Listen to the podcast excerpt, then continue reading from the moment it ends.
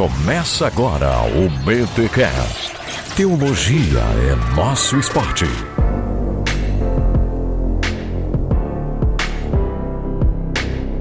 Muito bem, muito bem, muito bem. Começa mais um BT Cash, de número 306. Eu sou o Rodrigo Bibo e eu quero uma igreja à minha imagem e semelhança. Uou, Que beleza, hein, Bibo? Olha que aí. beleza. Todos queremos, todos queremos, né, cara? Moldar tudo ao nosso próprio ego. Olha é aí. isso aí.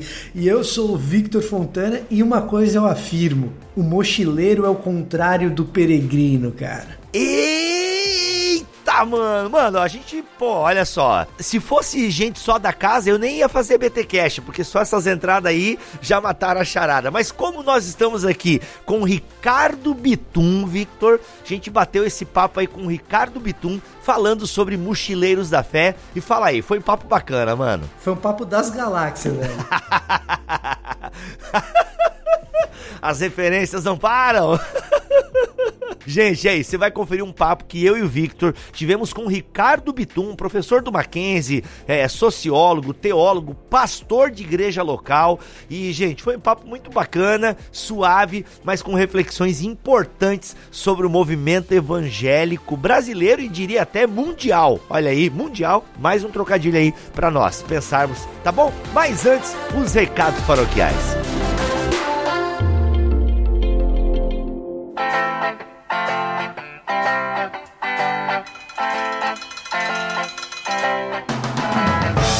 Recados paroquiais dessa semana eu quero avisar, preste atenção, nesta quinta-feira, ok? Na quinta-feira serão abertas as inscrições para os dois BTDs que nós ainda temos neste ano, dia 2 de novembro e no dia 30 de novembro. Presta atenção, no dia 5 de setembro serão abertas as inscrições para o BTD, tanto de Montemor quanto para o de São Paulo capital. Presta atenção, dia 2 de novembro estaremos em Montemor, eu, Igor Miguel, Israel Mazacorati e Ângelo Bazo, tratando do tema doutrina e devoção. E no dia 30 de novembro, dia do teólogo, dia do meu nível, estaremos em São Paulo capital com o tema Teologia das Emoções. Vai estar lá eu, Samuel Caragulian, Fernando Barcelos e Abner Morilha. São nomes que talvez você não conheça, mas eu garanto para você, você confia em mim, né? Você gosta do que a gente produz aqui? Então confia em mim. São nomes muito habilitados para falar do tema Teologia das Emoções. Então, garanta já a sua vaga em um destes dois BTDs, ok? Montemor fica próximo a Campinas,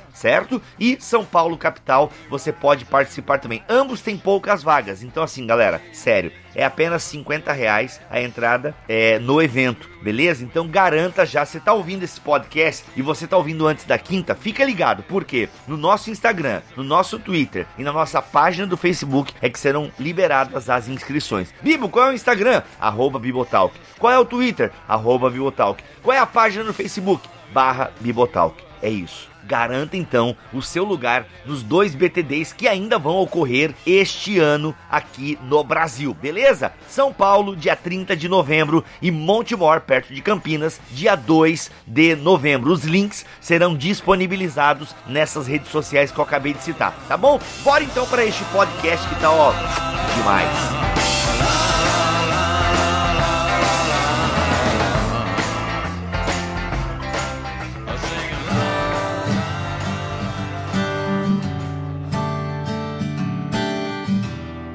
Gente, para falarmos desse conceito, né, de mochileiros, essa bricolagem, esse hibridismo que a gente vive do evangelicalismo brasileiro hoje, temos aqui Ricardo Bitum. Seja muito bem-vindo ao Bibotalk, meu querido. Obrigado, meu queridão Bibo, que eu conheci num desses congressos evangélicos, é, e foi muito bom conhecê-lo. Foi muito bom, foi muito bom. Ricardo, a gente queria que tu te apresentasse um pouquinho aqui, fique à vontade, a gente aqui deixa o, a gente faz o convidado se, se auto se apresentar a si mesmo sozinho, tá? Então você fala um pouquinho aí pra nossa audiência quem é Ricardo Bitum. Ricardo Bitum por Ricardo Bitum. É, então vamos lá. É, eu sou casado, tenho dois filhos, casado com a Vânia, minha filha mais velha Marina, meu filho Stefano. Eu sou formado em teologia, ciências sociais, meu doutoramento foi pela PUC e sou pastor na Igreja Manaim, é uma igreja pentecostal, já tem 21 anos e eu sou professor lá na Universidade Mackenzie em Ciências da Religião. Aí 54 anos em 30 segundos. Suprimiu bastante história aí, né, Ricardo? É.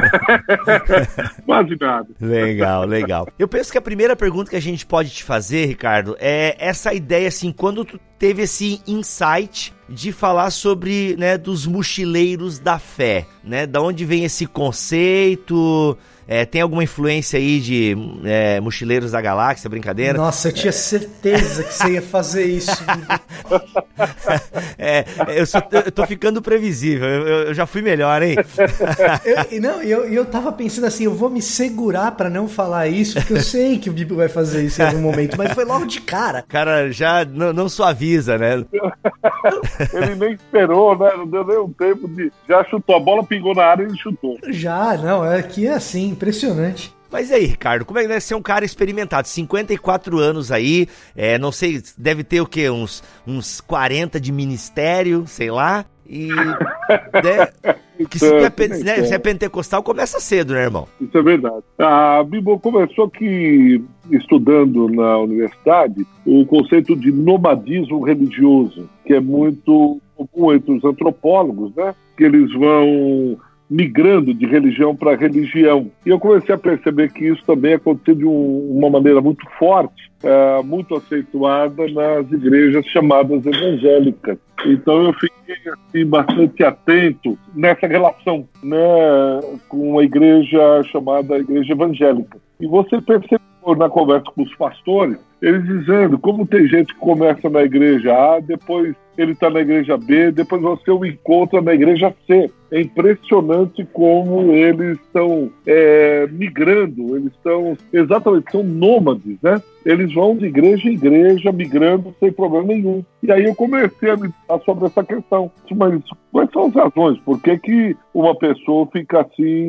nessa migração tal? E quando eu comecei a estudar, aí depois veio essa ideia de mochileiros da fé. Em que aspecto? O cara vai, ele coloca a mochila nas costas, aí vai na igreja A, depois ele passa, vai para a igreja B, depois ele passa. Então como se ele tivesse uma mochila nas costas, ele vai para um camping, ele entra lá nesse camping, ele monta a barraca, ele curte tudo aquilo que a igreja oferece. Aí, quando cansar, seja seis meses, um ano, dois, ele desmonta a barraca, põe a mochila nas costas e vai para outro camping é, evangélico, para outra igreja. Aí ele monta que aqui o som é legal, porque aqui as coisas são bacanas, tal, blá. Aí depois ele vai para outra. E assim ele vai de campo em campo, ou seja, de igreja em igreja. Pastor, você não acha que essa característica comportamental, ela, de certa forma, não é exatamente a mesma característica que a maioria das pessoas na sociedade ocidental tem em relação a qualquer tipo de produto? Não é simplesmente mais um comportamento comum da sociedade de consumo? Eu, eu acho que, num certo sentido, sim. E isso que você está percebendo, a gente chama, as empresas tentam né, manter a fidelidade. Então, é como cartão de crédito, né? Como eu posso manter a fidelidade ao meu produto? Então, a, parece que a igreja contemporânea, ela absorve. Quando eu falo igreja, eu estou generalizando, porque eu tenho igrejas e igrejas. Mas, de alguma maneira, a igreja está tentando fidelizar o fiel. Então, por exemplo, olha, você vem para cá porque aqui acontece milagre. Então, se você frequentar essa igreja, você vai ter sucesso. Se você ficar aqui com a gente, você cresce. Olha, aqui nós oferecemos cantores gospel, aqui nós oferecemos cura, aqui nós temos palavra. A nossa igreja, sim, é da palavra. E cada uma, no, num certo sentido, até mundano, vai oferecer o seu produto a fim de você fidelizar o seu fiel o que eu chamaria de fiel consumidor. Então você fideliza o seu fiel consumidor da mesma maneira como o cartão de crédito ou qualquer outro produto, Coca-Cola, loja, tenta fidelizar o seu fiel, tenta é, fidelizar o seu cliente. Então a gente corre o perigo de também entrar nessa lógica do mercado, oferecendo coisa a fim de fidelizar, né? O curioso, isso é mais uma, uma curiosidade do que qualquer outra coisa, é que o mundo corporativo aprendeu a fazer isso muito bem, às vezes usa até a linguagem religiosa. Eu não sei se você sabe, Bibo, mas a Apple tem um departamento que foi criado por um cara chamado Guy Kawasaki, que é o departamento de evangelismo da Apple. Caraca. Né? é, que é justamente o departamento. E se é Kawasaki, o cara é ligeiro. Piada boa, vai é, lá. ó, fantástico aí. A gente. É, aula de branding aqui, né? Aí, Apple, Kawasaki, é um negócio impressionante. Mas. E o cara que montou o departamento, né? O, o, o Gui Kawasaki é, ele, tem, ele tinha como preocupação na época, no final dos anos 90, precisamente criar uma espécie de culto à marca, e por isso o nome evangelismo. Deu muito certo, né? Você tem uma legião de pessoas que é super fiel à Apple talvez muito mais fiel do que as suas igrejas, né? Oh, meu Deus, quando a Apple vai lançar um novo produto, cara, parece The Walking Dead, a galera na fila entrando nas lojas, vocês já viram? É impressionante, cara, impressionante. Até a própria marca da Apple tem um que religioso, se eu entendo, né, o que significa aquela maçãzinha mordida, né? Então, assim. É, Agora, a, esse comportamento aí, é, é, é legal a gente situar um pouco essa, essa questão, porque eu não sei se isso é uma característica do Ocidente, né? Não sei se no Oriente a gente tem isso, né? Agora, no Ocidente é realmente essa questão de que hoje em dia, não sei se hoje em dia eu posso falar assim, mas vamos falar dos nossos tempos, né? É tudo muito essa ideia de que é supérfluo, né? eu troco as coisas muito rápidas. Então, é uma questão muito do self. Então, assim, do eu. Se eu tô curtindo, eu fico. Qualquer coisa que eu não curto, eu troco né? Então o casamento tá assim hoje em dia, né? Tá, não tá legal, pá, trocamos. E isso tá vindo pra religião também. É, porque você vai trabalhar, porque a religião tá inserida na sociedade. Ela não é uma célula parte, autônoma, independente. Ela tá inserida na sociedade. E conforme a sociedade vai sendo transformada, alterada, modificada, você também tem essa proximidade com a religião e ela é afetada por isso de alguma maneira ela também ela vai sendo transformada. O que nós estamos vivendo, que é uma sociedade do mercado, essa sociedade do mercado vai trabalhar profundamente os desejos, como a Apple, quando você lembrou da maçãzinha, que lembra o desejo, que é o símbolo de Nova York, que é a capital do consumo, que é o templo né, da, do capitalismo e do consumo, a mesma coisa a religião, ela vai sendo afetada, e vamos dizer, numa relação tóxica, muitas vezes com o mercado, com a sociedade. E numa sociedade do mercado, onde você tem o consumo como em primeiro lugar, a fim de que isso possa gerar riqueza, a religião ela vai incorporando esses elementos, como você colocou no, na introdução lá da bricolagem, né? Essa ideia mesmo de que você vai se amoldando à lógica de mercado. A lógica de mercado é atrair clientes. Então as igrejas vão de alguma maneira, e eu repito, né, eu estou generalizando e muito menos acusando a igreja A, B ou C, mas ela vai entrando dentro da lógica de mercado. Você percebe isso com os líderes, né? Os próprios líderes, eles vão se adaptando ao mercado, então é, usar barba ou não usar barba, uma roupa mais jovem ou mais. Você vai criando nichos mercadológicos e aí você vai se adaptando. O que, que esse nicho quer? Ah, esse nicho aqui gosta de boa música e tal, legal. Ah, esse daqui gosta de alguma coisa mais tradicional. Ah, esse aqui gosta de uma igreja. E você vai adaptando aos desejos do consumidor. Só que essa lógica, a curto prazo, ela dá certo, mas a longo prazo ela é perversa. Em que aspecto? no aspecto que você vai se adaptando, se moldando e vai dando aquilo que o cliente deseja. Tá, mas a hora que você não der mais o que o cliente deseja, isso no, na igreja cristã, para os cristãos, é muito sério, é inegociável, são os princípios bíblicos.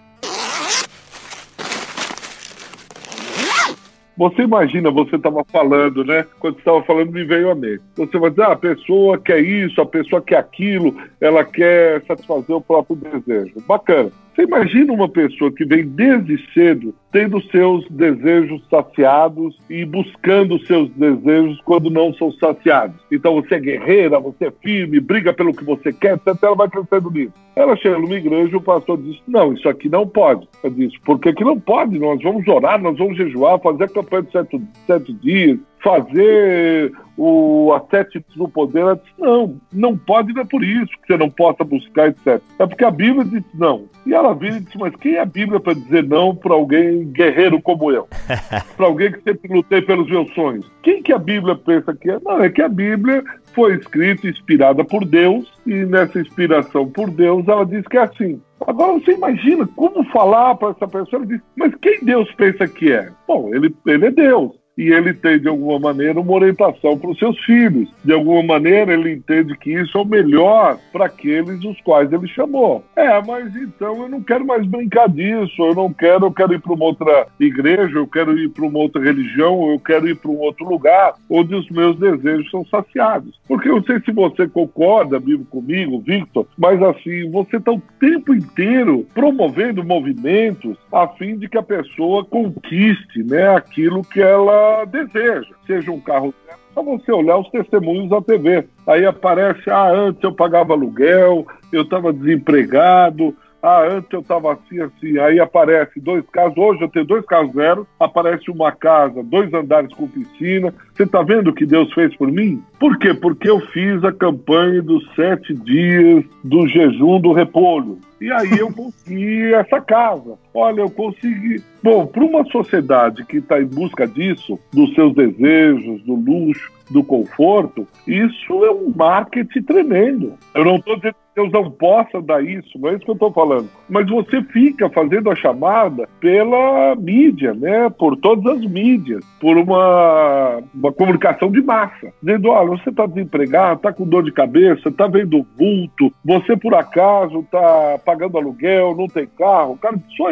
É, há uma enorme concentração de renda. Aí ele diz, por que não? Por que não tentar? Eu já tentei Mãe de Santo, eu já tentei Espiritismo, eu já tentei é, Neurolinguística. Bom, eu vou tentar mais uma, a fim de conseguir aquilo. É só você ver rapidamente os testemunhos da TV. Em nenhum momento você vê um testemunho de senhoria. Eu era senhor da minha própria vida, eu andava atrás dos meus desejos, das minhas vontades. Hoje eu sirvo ao Senhor e sou submisso a Ele. Ele conseguiu é, quebrar o meu ego. Ele conseguiu, de alguma maneira, me fazer entender que é um Senhor e que eu sigo hoje o Deus soberano. E hoje eu luto pelo reino. Isso é uma vitória para mim. Eu que era hedonista, egolátrico, etc., com vários deuses, hoje eu sigo só Deus eu acho que não cola esse tipo de testemunho, né?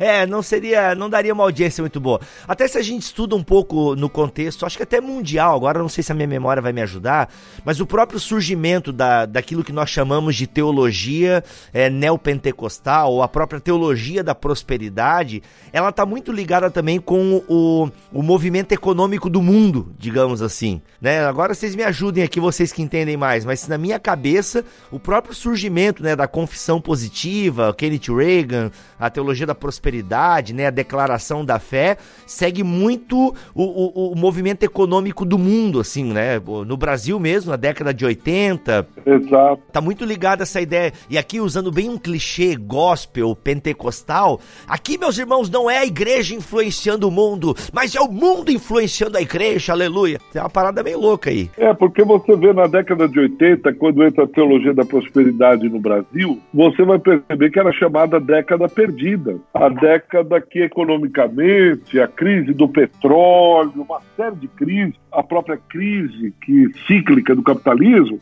ela vai surgir no Brasil é, pelo jeito da prosperidade nessa década e prometendo exatamente todas essas bênçãos do céu. E outra, um jeito assim, deixa eu teologizar um pouco mais aqui, o Vitor aí me corrija se eu estiver errado. Ah, até parece, pastor. É, a parousia, que é a volta de Cristo. A teologia da prosperidade, ela antecipa a parousia. Ela diz assim, olha, você não precisa esperar chegar no céu para ter toda a riqueza, o banquete, etc, etc. Você pode viver o reino celeste, o paraíso, aqui e agora. Não precisa se esperar. Ela antecipa as benesses da volta de Cristo. Então, eu, eu... a prosperidade vai pegar exatamente esse ponto. É, eu diria, pastor, aí também é, essas análises que a gente faz de bate-pronto sem fazer pesquisa, elas são sempre perigosas, mas é, o que eu diria é que, assim, não é nem apenas a teologia da prosperidade, mas eu acho que o ambiente evangélico, de maneira geral,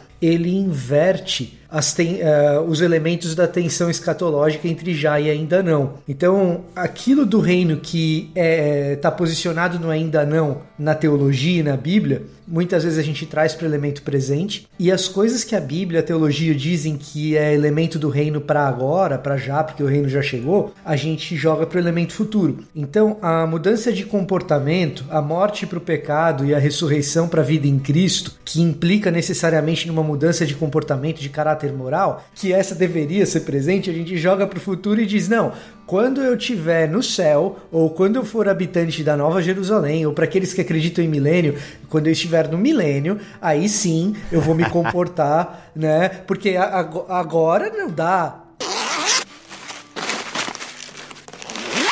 Tem uma parábola que Jesus conta, mano, não tem? Que o cara quer evangelizar depois de morto? Oh, deixa eu voltar lá para falar pros meus irmãos. É, Rico e Lázaro. Mas, e aí os elementos do, do ainda não, a gente traz pro elemento presente. E aí me parece, a, a maneira como, pelo menos, eu tento tratar isso, é que me parece o seguinte: como eu não tenho capacidade de renúncia suficiente uh, ah, para andar como Zaqueu andou né? depois de ter sido convertido por Jesus, que Zaqueu renuncia praticamente a, a, a riqueza dele praticamente toda. Né? Se ele vai devolver quatro vezes mais quem ele sacaneou, que é o que está escrito na Bíblia. Então, assim, como eu não tenho capacidade de renúncia que Zaqueu teve, então a única coisa que eu vou querer é subir na árvore. A música diz isso, inclusive, né? mas, mas assim, eu não, eu não vejo isso só na teologia da prosperidade. Eu acho que quando a gente bate assim na teologia da prosperidade, a gente está batendo naquilo que é mais é, gritante, uhum. mais evidente, né? Mas se você pegar, por exemplo, o princípio das unidades homogêneas aqui, que é o princípio básico que boa parte das mega igrejas, e aqui não é um ataque à mega igreja, quem conhece a minha história sabe que eu devo muito a elas, então não é um ataque específico a elas. Mas o princípio Basicamente unidade... é a igreja norte-americana, né, Vitor? Homogêneo na igreja norte-americana, isso é muito forte, né? Muito forte, muito forte. Desde o princípio. Né? E aí o que acontece? Se você pegar esse elemento que do o princípio da unidade homogênea, o que, que é? Assim, falando rapidamente, é a ideia de que a igreja cresce mais rápido quando os membros são mais parecidos entre si. Tá? É basicamente isso. Que é um princípio que é, é bem diferente daquilo que a gente vê uh, na igreja do primeiro século, por exemplo. Né? Mas o princípio unidade, da unidade homogênea é um princípio que atende às necessidades de consumo, basicamente. Então, assim, a teologia da prosperidade é um aspecto. É, agora, existem outros. É, as igrejas elas têm sido montadas em torno disso. E uma coisa muito interessante que Ricardo falou é o seguinte: e quando ela deixa de oferecer aquilo que ela prometeu, o cara vai lá e simplesmente migra. Sai dessa, vai para outra. Na, na, pesquisa que eu fiz sobre isso, se vocês me permitirem, uma das entrevistas que eu fiz, eu fiz com uma moça, é uma senhora, vamos dizer assim, e eu queria ler rapidamente aqui, só para vocês entenderem a lógica desse processo, né? Ela começou a falar, ela disse assim: Eu conheci a Atalaia, que é uma igreja pentecostal de bairro onde ela ia, eu era do mundo. E ela se referia, né, quando ela falava do mundo, ela era da igreja católica e frequentava a Umbanda. Então, veja, ela era católica, estava numa religião, aí ela frequentava a Umbanda nominalmente sendo católica. Ela entrou nessa atalaia, porque ela tinha uma enfermidade, uma enxaqueca tal, que ela falou tinha dores horríveis de cabeça. Aí nessa igreja atalaia, ela foi curada da enxaqueca, no que ela chamou lá, ela falou era a Noite dos Milagres. Ela ficou três a seis meses ali e começou a frequentar a Igreja Mundial. Provavelmente ela viu na TV e ficou lá na Mundial de um, num outro bairro. Aí depois de muita campanha, ela mesma dizendo isso, eu fiz muita campanha na Mundial, na Igreja Mundial do apóstolo Valdemiro Santiago. Mas aí eu estava com dor de estômago. E ela ficou, já tinha uns quatro meses que ela estava lá e de repente ela foi curada do estômago.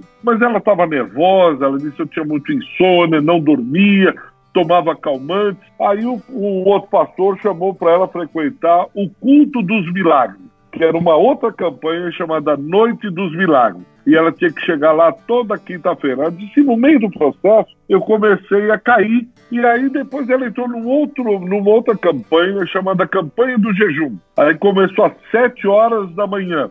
Aí ela começou, ela disse, pastor a me cuidar de mim, fez muita oração. Mas depois de cinco meses, ela conversou com outro pastor de uma outra igreja, que também começou a cuidar dela, mas aí a sogra ficou com dor, o que ela disse que era um esporão no pé. E aí o tio estava diabético para morrer. Ela foi numa outra campanha chamada Campanha do Fiel. E aí ela começou a frequentar. E aí o pastor. Meu Deus, campanha zero açúcar. Então, aí comprasse água, uma água que foi levada para o monte. E diz, aquela água, ela começou nessa campanha da água. E deu para o tio bebê, e segundo ela, o tio foi curado. E aí ela começou a ir numa outra igreja. Quer dizer, é, fica um negócio assim, e sempre atrás, né, para usar um linguajar aqui, do produto, né? Sempre aqui eu estou atrás de uma cura, de um milagre, etc. E eu fico correndo atrás, né? eu fico migrando. Eu fico... E ela não tem crise nenhuma em ter passado por quatro, cinco ou seis igrejas. Uh, a questão é, no que, que você crê exatamente? Como é que Jesus se assenhoriou da tua vida? Não existe. Seja pela teologia da prosperidade, seja por qualquer outra coisa, você não tem mais um enraizamento, que eu acho que é muito problemático, porque quem realmente cuida dessa, dessa irmã, quem realmente ajuda essa irmã, a quem ela presta contas, quem é o pastor dela? E isso uhum. casa com a autonomia e independência do mundo moderno onde o indivíduo ele ganha essa autonomia, onde o indivíduo ele é independente, ele se entendeu como indivíduo. Tem um livro do Louis Dumont, Dumont um francês, chamado Individualismo, onde ele vai mostrando essa garantia, esse empoderamento do indivíduo, que ele não pensa mais no coletivo, ele não olha mais para a sociedade como sendo responsável pela sociedade, pela construção da sociedade. Então ele vai montando, dizendo: olha, eu quero garantir o meu, eu quero ser bem-sucedido, eu quero ser feliz, e ponto. Bom, mas e o coletivo? E a ideia de comunidade? Você tem que prestar contas a essa comunidade. Isso foge. O mochileiro da fé, ele não presta contas a ninguém. Ele não presta, ele é autônomo. Enquanto essa igreja está me servindo, eu estou aqui. E aí muitos ficam, caem nessa, nessa armadilha, né? Ao invés de servir a, a igreja, eu quero servir-me da igreja. Uhum. Eu não uhum. sirvo a igreja, eu sirvo-me dela. E eu estou aqui enquanto ela me servir. O dia que ela não me servir mais, eu monto o barraco e vou embora. Então, basicamente, o Mochileiro da Fé, a minha pesquisa foi em cima disso. É, gente que está servindo da igreja. Quando ela não serve, obrigado, pastor, o senhor é um pastorzão. Isso quando despede do pastor, né? Então você tem uma população flutuante, é. Você tem uma população flutuante que está aí. É, eu sou cidadão do mundo. É, basicamente é isso.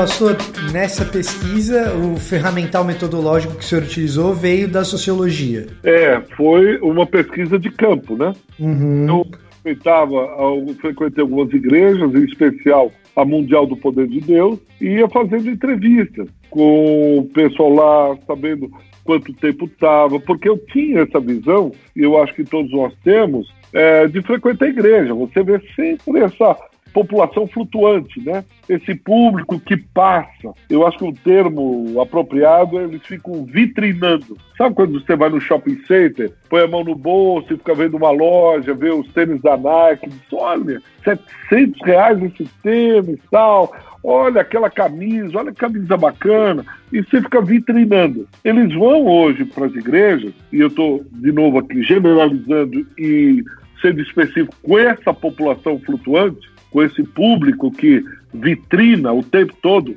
mas não assume os riscos, não assume a responsabilidade, não enraiza. Então você vai, essa população flutuante que eu fui, que não é pequena, eu não saberia precisar a porcentagem, é, os americanos têm muito isso, né? Você vai com um pastor americano, você diz, como que é a sua igreja? Ele ah, é 20, 80. Ah, a minha é 40, 60. Diz, mas o que, que é isso? Eles dizem assim, olha, 40 que realmente estão e 60% flutuam. Outros, a minha igreja é 30, 70. 30, eles trabalham, eles lutam, estão nos ministérios, etc. E 70 vai assistir ao culto. Então, escolhendo se a música é legal, se a pregação é boa, se tem algum acampamento joia, se você pode suprir as minhas necessidades. Então hoje é, isso é mais na Igreja da América, né? Eles estão dando aí 30 por 70, 20 por 80. De cara que vai 20 que trabalham para 80 se o culto, dizimarem, fazer parte do movimento. Mas que você pode contar mesmo é uma população pequena. No Brasil eu não tenho acesso a isso. No Brasil eu não tenho, não conheço alguém que tenha feito esses dados, a não ser que você converse com os pastores. Aí sim, os pastores dizem, olha, a maioria aqui eu vejo cada 15 dias. Eu conversei recentemente com um pastor e disse, olha, eu tenho dois públicos que vêm de 15 em 15 dias, são duas igrejas. O cara vem, ele falta no outro domingo, ele vem no outro. Geralmente eu tenho igreja mesmo, todo mundo na Santa Ceia. Mas depois os outros três domingos variam. Os outros três domingos eles vão visitar uma igreja que chegou agora aqui no, em São Paulo, é, vai ter um congresso, não sei o quê, vai ter um curso na outra igreja.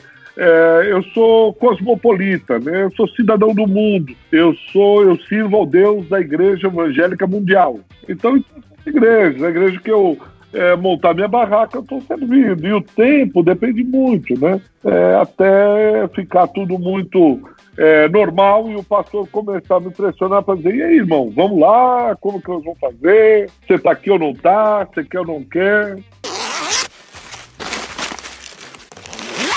A gente vive também um fenômeno, acho que dá pra gente. Aqui eu tô pensando agora, não sei direito que vai vir, tá? Então me perdoem se eu falar muita besteira, mas pensando nessa questão de público flutuante, né? Quando a gente pensa no pentecostalismo, é muito comum a gente ter esse público flutuante, né? Na, transicionando entre as mais variadas igrejas pentecostais e tal. Quando você, por exemplo, olha para uma Universal, a gente até tem ouvintes da Universal aqui no Bibotalk.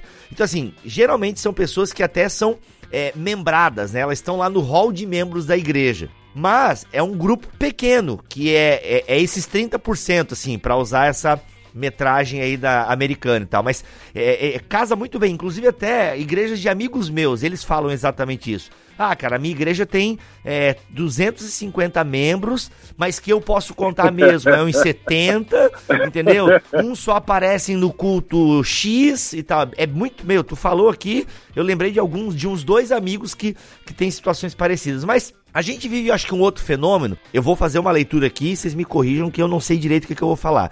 Mas eu tô pensando aqui, a gente tá pensando, falando muito desse da galera da, de igrejas pentecostais que geralmente estão atrás é, de alguma bênção, né? É bem característico isso, né? A cura de uma doença, um emprego, a casa própria e por aí vai. Mas eu desconfio que a gente está vivendo agora um movimento é, dentro da galera que procura a boa pregação. Sabe assim, a galera que tá descobrindo boa, boa. A, a teologia, e aí de repente ele começa a olhar para a igreja dele, o pastor já não prega tão Isso. bem, e aí ele, ele descobre que tem um pastor que prega bem na outra igreja. Aí ele vai para aquela igreja, pô, boa pregação aqui, mas daí ele acha o louvor chato, ele acha a liturgia é, monótona, e aí ele começa a procurar uma igreja que vá satisfazer né? A, a, gente recebe alguns e-mails assim. Né? Eu até tô falando isso por conta de alguns e-mails que a gente já recebeu e, e eu tenho visto muito isso, né? Exato, não tenha dúvida. Então ele está dentro de uma igreja histórica, ele migra para outra. Então você tem o nomadismo, né? É intradenominacional e você tem o nomadismo extra-denominacional ou extra-religioso. Então você tem aquele nomadismo que é interdenominacional, que eu estou dentro de uma igreja histórica, seja batista ou presbiteriana, Só que agora, na Igreja Presbiteriana A, quem é o pregador lá é o reverendo Fulano de Tal. Eu vou para lá, porque aqui na minha Igreja Presbiteriana B não tem um cara como ele. Ele está pregando muito, eu assisto nas redes sociais e agora ele foi para a igreja A. Eu quero ir para lá. Isso também ocorre dentro da igreja batista, ou dentro da luterana, etc, etc. Claro que em menor proporção e menos identificado e menos visível, porque o número de, do neopentecostalismo, além dele estar nas redes sociais, na grande mídia, a população, por exemplo, último censo de 2010, você tem 12,5 milhões de assembleianos e você tem menos de um milhão de presbiterianos. Então, o que acontece? As dimensões são assimétricas, desproporcionais. Então, fica muito mais visível isso dentro da igreja pentecostal e, acima de tudo, neopentecostal. Mas você percebe isso acontecer também nas igrejas históricas. De repente, uma igreja histórica, ela começa e ela tem algo diferente, lota. Você diz, mas de onde veio toda essa gente? É, gente que foi ganha, foi evangelizada, não. Você tem esse fluxo migratório acentuado por conta dessa, desse. É, eu estou com medo de usar uma palavra aqui, mas assim, desse produto, pensando mercadologicamente.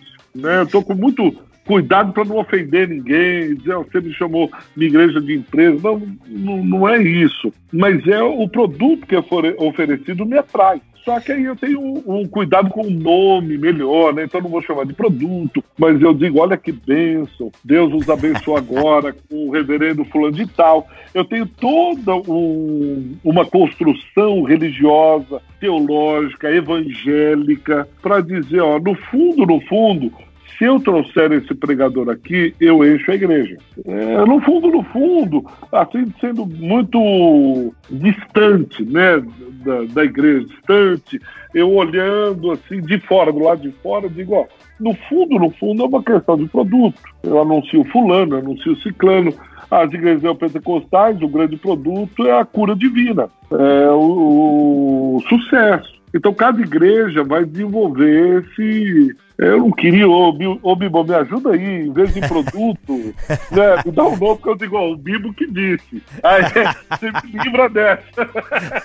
Eu disse, não, o Bibo eu sei que o Bibo falou. É um artefato cultural, pastor, que por acaso a gente acaba comercializando. Ó, mas é isso mesmo, cara, é exatamente isso.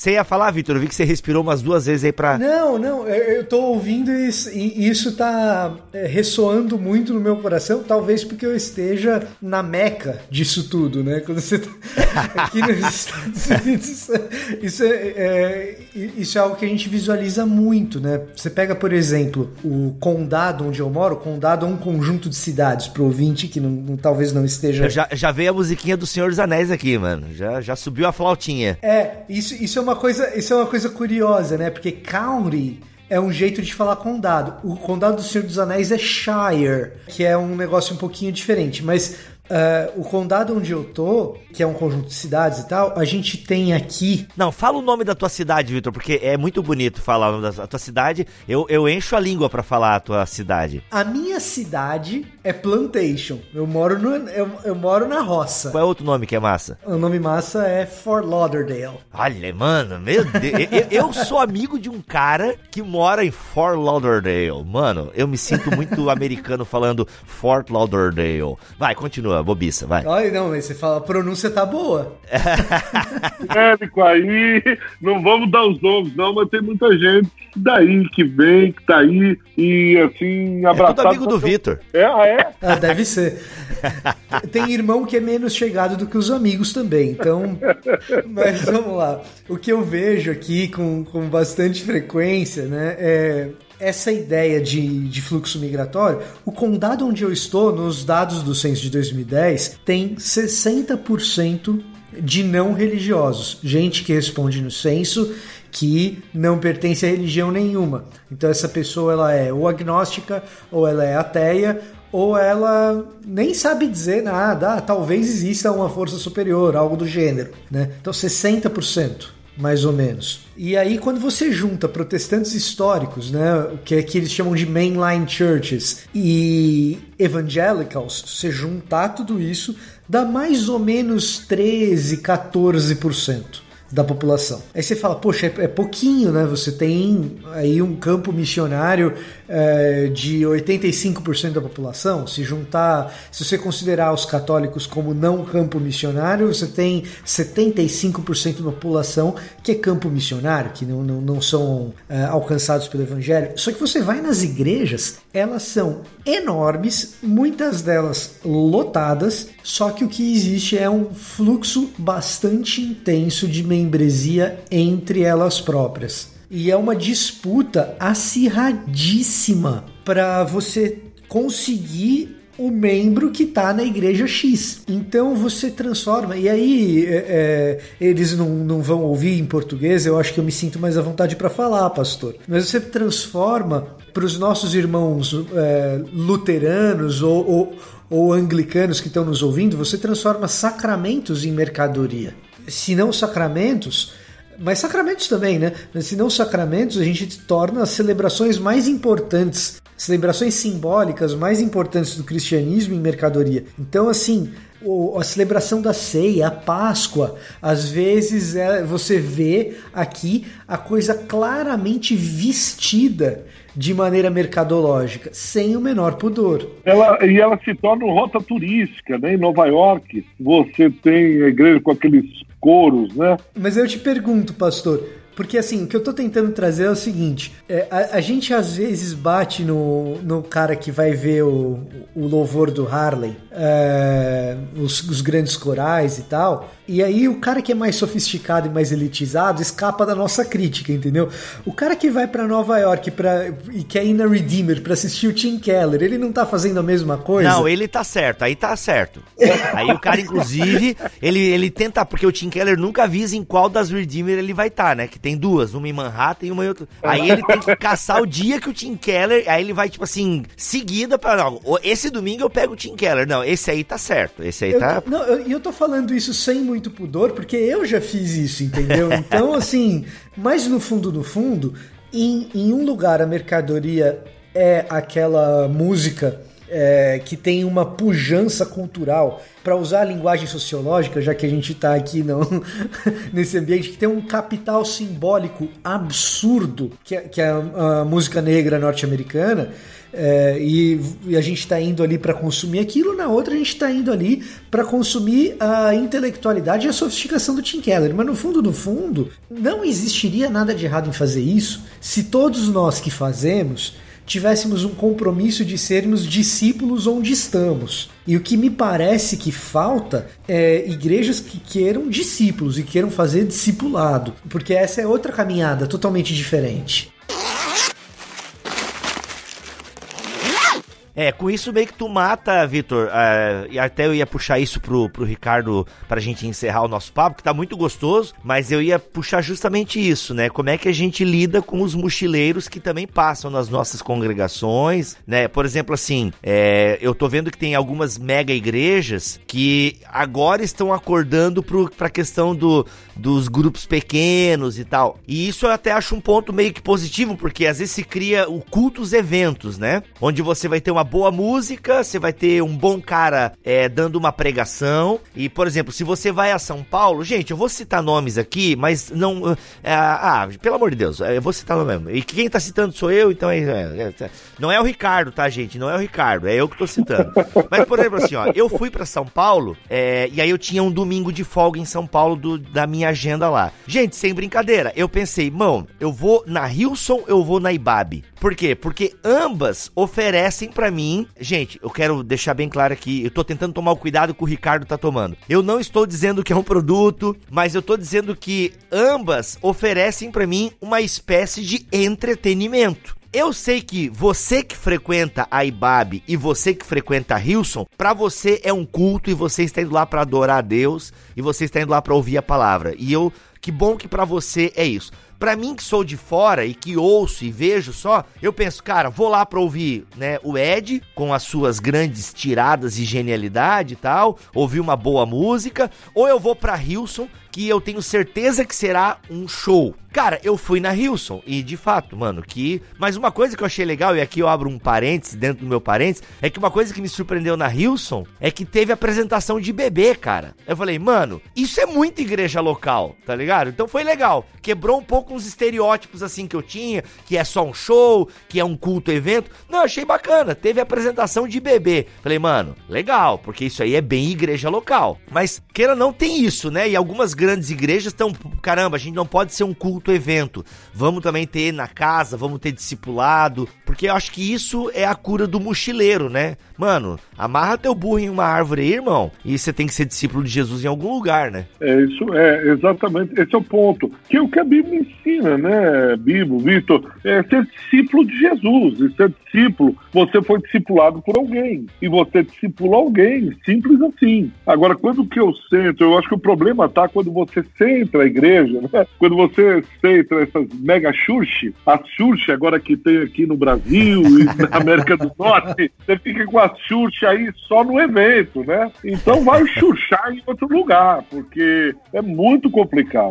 Agora, por exemplo, você falou da IBAB. A IBAB é uma, uma igreja centrada na palavra, ela tem esse estilo mais contemporâneo, mas, por exemplo, o Ed, que é meu amigo, tudo, ele, já, tá há anos ali, não é um cara que fica pulando, já pegou uma igreja histórica que foi fundada, etc. Ele foi um dos, é um dos pastores que assumiu, que tem toda uma trajetória diferente de um mochileiro, que ele é um aventureiro, né? Ele está atrás de aventura, é diferente. Ele está atrás do lazer, ele está atrás da diversão, ele está atrás do próprio interesse, ele está com outras coisas na cabeça. Eu acho que você para essa pessoa com o que você para qualquer outro, que é a pregação do Evangelho, que é a vida do Evangelho, que é a vida de Cristo sendo formada nele. Então, você para o mochileiro como você para qualquer outro que tem outra coisa na cabeça que não tem o senhorio de Cristo. Porque uma coisa é você ter Cristo na mente, outra coisa você ter a mente de Cristo. Eita! Para, para, calma. Quando o cara fala uma frase dessa assim, a gente para um pouquinho, absorve o impacto. Pô, demais. Porque pensa assim, quando você tem Cristo na mente, Cristo é mais uma das coisas que você tem na mente. Você tem família, você tem trabalho, você tem lazer, você tem, e você tem Cristo também. Então eu tenho no meu universo, Cristo é uma das coisas que eu tenho,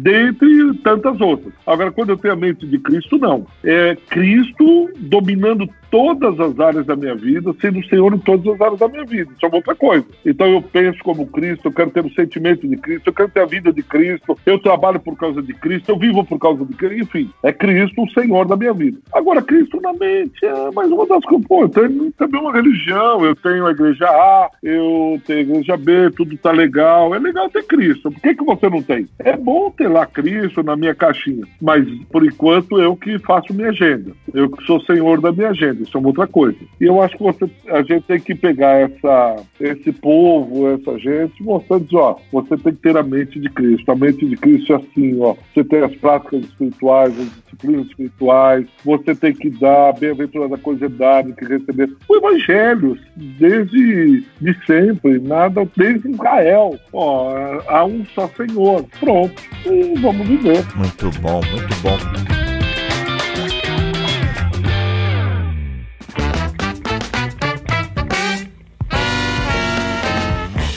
Ricardo, é, fala um pouco do seu livro, a editora, um pouquinho, a gente, né, pincelou alguns pontos aí do, do seu livro. Fala aí, título, subtítulo, editora, onde a gente acha, espero que achem na Amazon pelo link do Bibotalk, mas fala um pouquinho aí. Então, o livro chama Mochileiros da Fé, né? Ele, eu soltei pela editora Reflexão já há alguns anos, e ele é parte da, dessa pesquisa que a gente conversou sobre esse pessoal. Eu, eu não fiquei só na, na parte intuitiva, né? Tive a intuição e a partir da intuição eu fui para o campo de pesquisa e aí isso tudo começou a vir à tona e eu pude, de alguma maneira, né, com um instrumental teórico sociológico, eu pude comprovar algumas coisas, eu trago essas pesquisas, eu trago esses dados dos senso, etc., nesse livro, Mochileiros da Fé. E eu acho que você acha na Amazon ou mesmo no site da edição, você pode encontrar facilmente esse livro. Acho que é isso.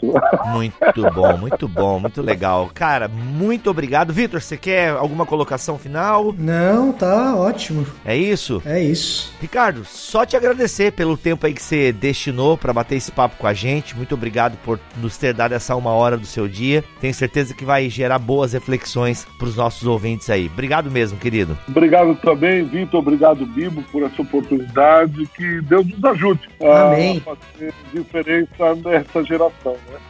Amém. Muito bom, muito bom. É isso, Victor. Obrigado por, pelo teu tempo aqui comigo também, mano. Sempre um prazer. Prazer é todo meu. Prazer estar contigo, com o Ricardo também. Uma delícia de papo, viu? É muito bom. Gente, Deus os abençoe e até o próximo BTcast, se ele quiser e assim permitir. Fiquem todos na paz do Senhor Jesus.